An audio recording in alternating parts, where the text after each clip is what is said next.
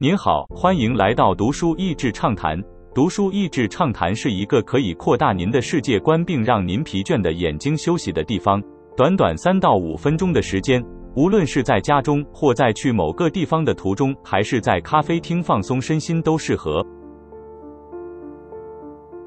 一马弊案中最令人惊讶的一点，涉及这起案件的参与者们，无疑是寻常百姓，更没有什么无知妇孺。反之，他们个个都是国际间响当当的大人物，如国家大权在握的前马来西亚总理纳吉，经手过无数大型投标案、金融交易的国际知名投资银行、高盛集团的高阶主管、家财万贯的阿拉伯王子、国际知名演员里奥纳多·迪卡皮欧等等。即便这群人本身的智力未必顶尖，但他们的身份地位与财力，相信身边也围绕着能人智者，更有无数资源能将事情查个清楚明白。然而，这样一群人从头到尾，却只是任由一个没有过实际企业管理和投资经验的马来西亚年轻人刘特佐摆弄，配合出演一出国际金融掏空大戏。是谁看穿了骗局？相当有趣的是，在整起诈骗案当中，少数能够一眼看穿是有蹊跷的，正是曾因证券诈骗数亿美元被捕入狱、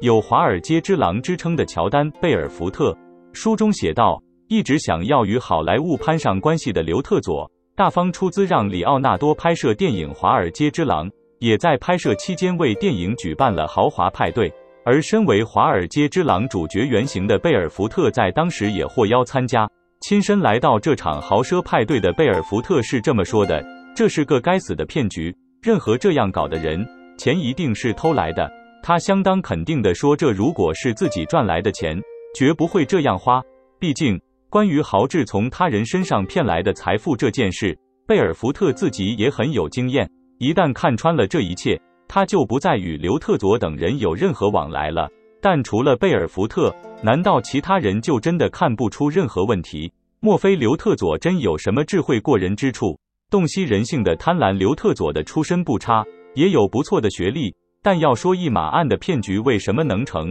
真正的关键，相信不在聪明才智。而在于他看穿并利用了人贪婪的一面。其实，如果读过本书，看了整起事件的发展过程，应该会发现，这从头到尾就不是什么完美犯罪。实际上，这场大骗局并非毫无漏洞，甚至可以说是漏洞百出，以至于刘特佐经常都得靠现场的即兴演出来掩盖问题。或许是因为自小就读马来西亚贵族学校。后来大学又进入国际政商二代云集的宾州大学华顿商学院，让长期周旋在有钱人与权势者身旁的刘特佐清楚掌握了这群人的心理需求，让他总是能成功的将质疑者的焦点转移，转到他们会获得的利益上，于是他们就对其他疑问视而不见，或者轻轻放下。这听来好像有点玄妙，就像刘特佐懂得什么催眠术，或是拥有什么说服人的高强本事。但如果回头仔细思考过往经验，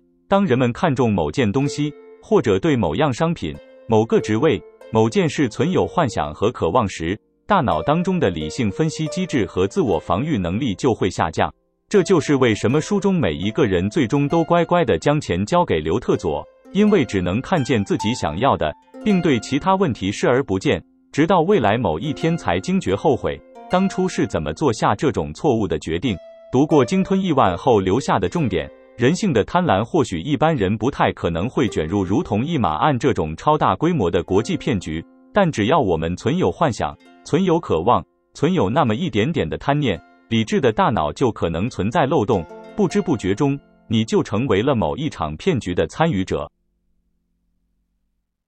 今天的内容就到此为止了，十分感谢大家收听读书益智畅谈节目。如果对我们的内容感兴趣，欢迎浏览我们的网站 n 点 net 和关注我们的粉丝团读书益智，也可以分享给您的亲朋好友。欢迎继续关注我们下一期节目，下次见。